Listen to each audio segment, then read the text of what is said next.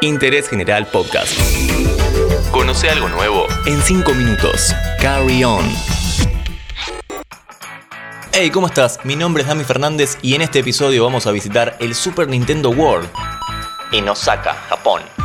¿Qué tiene para ofrecernos este parque? ¿Te gustaría meterte dentro de las tuberías de Mario? ¿Te imaginas jugar al Mario Kart en realidad aumentada? ¿Sos fan de Nintendo? Este es tu lugar y lo recorremos en 5 minutos en Interés General. Llegamos al complejo de parques de Universal Studios en Osaka, Tokio. Dentro de este lugar encontramos el parque Super Nintendo World. Lo primero que encontramos antes de entrar es un pasillo en el cual hay números pintados en las baldosas. Todos esos números son las fechas de lanzamiento de cada videojuego de Nintendo. Datazo. Frente a nosotros la entrada circular con forma de la clásica tubería verde del juego Mario Bros. Entremos. Atravesando la tubería iluminada por luces LED encontramos el castillo de la princesa, una pequeña habitación con detalles para los más fanáticos tal vez, pero que da a un pequeño jardín espectacular. Al salir está una de las partes principales del parque, decorado con réplicas animatrónicas de diferentes escenarios de los juegos de Mario Bros. con movimiento, por supuesto. Hay personajes que van de un lugar a otro, monedas que giran, plataformas que se mueven y todo se ilumina durante la noche. Acá por ejemplo nos podemos subir a la aventura de Yoshi, es el dinosaurio ese simpaticón del juego. Básicamente es un trencito que tiene vagones con la forma del personaje en colores y te da un tranquilo paseo en altura. Algo apuntado a un público familiar, ideal por ejemplo para venir con niños. Pero paremos el juego porque hay que seguir el recorrido del parque. Ah, pará, lo que no te dije es que al entrar, me olvidaba esto. Al entrar nos dan unas pulseras para interactuar con las actividades del parque. Por ejemplo, al golpear uno de los cubos con signo de pregunta, golpearlo con esta pulsera, por supuesto. Clásicos también estos cubos en los juegos de Mario. El cubo se ilumina y nos hace sumar puntos dentro de la aplicación de Nintendo que podés descargar al entrar al parque. Así vas sumando puntos como si estuvieras en un videojuego real y también puedes ir completando con otras actividades de ingenio y todo esto es gratis. Bueno, gratis es una forma de decir, ya lo pagaste con la entrada y la pulsera se paga aparte, pero bueno, bueno, no es gratis.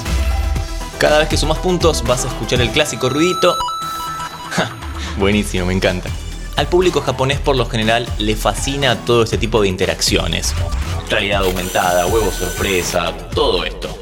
Ah, por cierto, si te interesa el tema tenemos un episodio que se llama Recorremos Tokio con sonido 8D. Es el barrio Akihabara. Acá realmente sentimos que estamos en el futuro. Y otro donde fuimos al Siam Park en Tenerife. En este lugar se hacen exhibiciones y campeonatos de surf. Una locura realmente. Si tenés 5 minutos más, pégate una vuelta. Hay que decir que todo en este parque está basado en Mario Bros. con intenciones también de ampliar a otros juegos como Donkey Kong, por ejemplo. Así que sí, por ahora todo tiene que ver con los juegos del plomero con bigotes más famoso del mundo. Y por eso su restaurante también tiene que ver con él. Quinopios Café, basado en un personaje conocido de la familia Mario. Tomate rápido ese café porque su atracción principal y la que nadie quiere perderse viene ahora. Vamos, dale. Llegamos al castillo de Browser, el enemigo icónico de Mario. El interior tiene una atmósfera misteriosa, con puertas de hierro y muros de piedra. Al subir encontramos una enorme estatua de piedra de Browser en el centro. Pero tranqui, es una de las pocas cosas en este parque que no se mueve. Acá tenemos una infaltable, la primera atracción del mundo basada en la serie de juegos Mario Kart, juego que ha vendido más de 150 millones de unidades. Esto es una montaña rusa basada en este juego con gafas de realidad aumentada que vienen con un gorrito de Mario muy bonito también. Cada carro de la montaña rusa, en forma de autito por supuesto, viene con su propio volante para que lo manejemos. O sea que sería como una especie de Daytona, pero en realidad aumentada de Mario Kart. Nos ponemos las gafas y empieza el juego. Acá podemos competir con las famosas pistas del juego, pero gracias a la tecnología de punta de este lugar, sentimos como si estuviéramos adentro. ¡Dale que te agarra la rampa! Por ahora este parque no tiene demasiadas atracciones más, forma parte del resto de parques del complejo Universal en Osaka, Tokio. Vale la pena visitarlo si sos muy fan de la compañía Nintendo. En los próximos años esperan construir una réplica en los parques de Universal de Orlando. Capaz te queda un toque más cerca. Comentanos qué otro parque temático querés que recorramos. Interés General Podcast. Encontrarnos en Spotify, en Instagram y en interésgeneral.com.ar.